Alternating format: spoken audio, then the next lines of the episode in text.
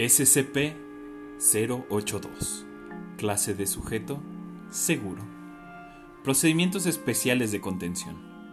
Actualmente SCP-082 se encuentra en una cámara de seguridad en el sitio 34. Un perímetro de seguridad demarcado con pintura amarilla se encuentra en torno a SCP-082.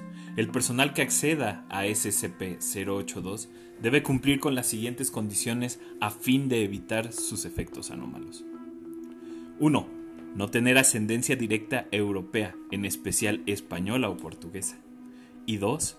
No hablar ninguna lengua no autóctona de América, particularmente el castellano. Por otro lado, el personal clase D que se utilizará con fines de investigación deberá cumplir con los siguientes requisitos. 1.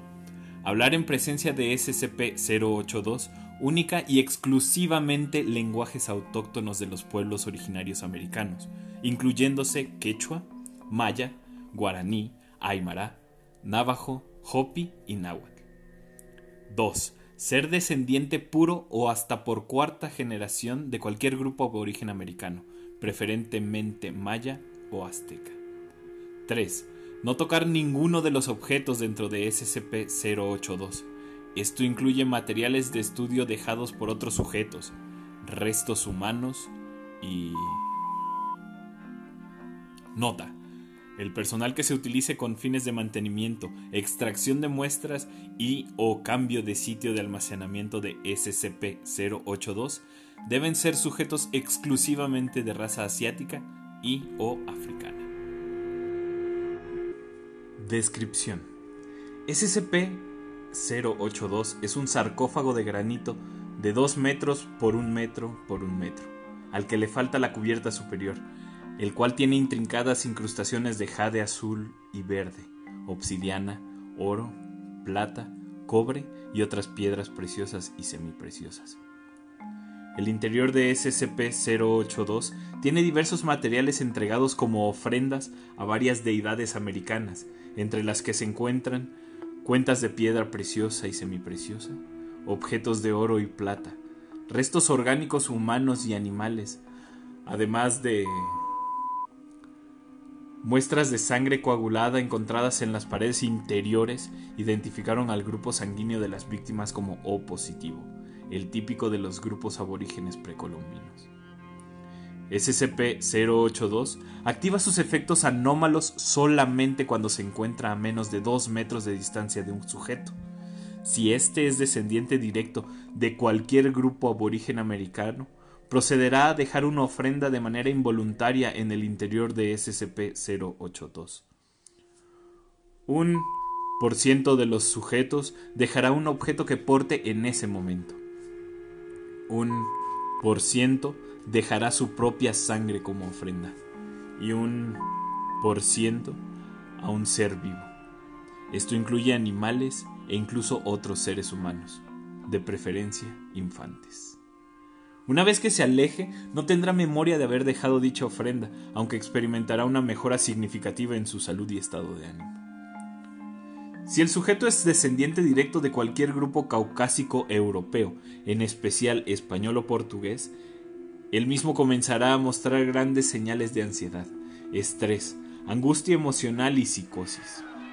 Poco después de esto, el afectado procederá a automutilarse, y a infringirse heridas punzocortantes con cualquier objeto que tenga a la mano. Si el sujeto no cuenta en aquel momento con ningún objeto, hará uso de sus uñas y dientes para autolesionarse.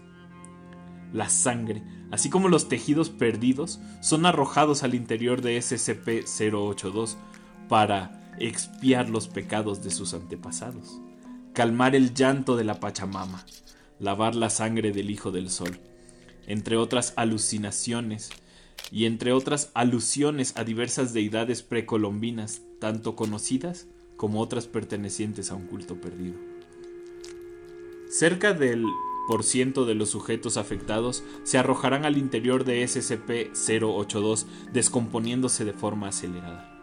Posteriormente, los restos orgánicos desaparecerán, desconociéndose si son absorbidos por SCP-082 o si son llevados a otro lugar por este.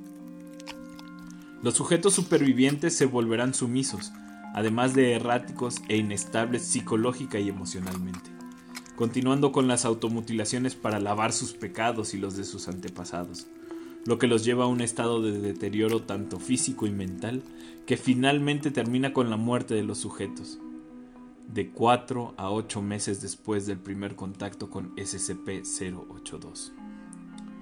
Los sujetos mestizos se verán afectados según cual sea la proporción dominante de caracteres europeos y aborígenes heredados, independientemente del parentesco con el que se siente identificado.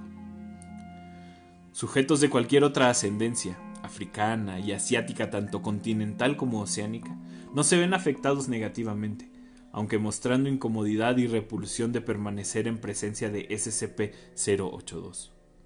Dichos sujetos informaron que sueños recurrentes donde son interrogados por diferentes deidades precolombinas sobre las intenciones de su raza en el suelo sagrado, además de recibir amenazas de sufrir el mismo destino que los hijos de los invasores, también llamados los falsos hijos de los dioses, si osan atacar a su pueblo. Notas de recuperación. SCP-082 fue recuperado de un centro ceremonial maya cercano a la localidad de en Guatemala el 22 de enero de 1900. Descubierto inicialmente por un grupo de contrabandistas de reliquias, quienes exploraban la selva en busca de ruinas no exploradas. Según el testimonio de supervivientes, poco después del contacto inicial con SCP-082, la mayor parte del grupo mostró señales de deterioro físico y psicológico que fue incrementándose con el paso del tiempo, terminando con... Cuando arribó el destacamento móvil Delta 5, conocido también como los cazadores de reliquias, dos días después de que se perdiera contacto con el grupo, solo los sujetos que seguían con vida estaban en pésimas condiciones de salud. Los efectos de SCP-082 fueron descubiertos al determinarse que el único sujeto no afectado era un aborigen que actuaba como guía del grupo. Se administraron amnésicos clase A tanto a los testigos, así como a los habitantes de los poblados aledaños. El incidente se encubrió como un resultado de una infección, producto tanto de los vectores tropicales como del moho presente dentro de la tumba donde estaba SCP-082, clausurándose el sitio a fin de evitar incidentes futuros.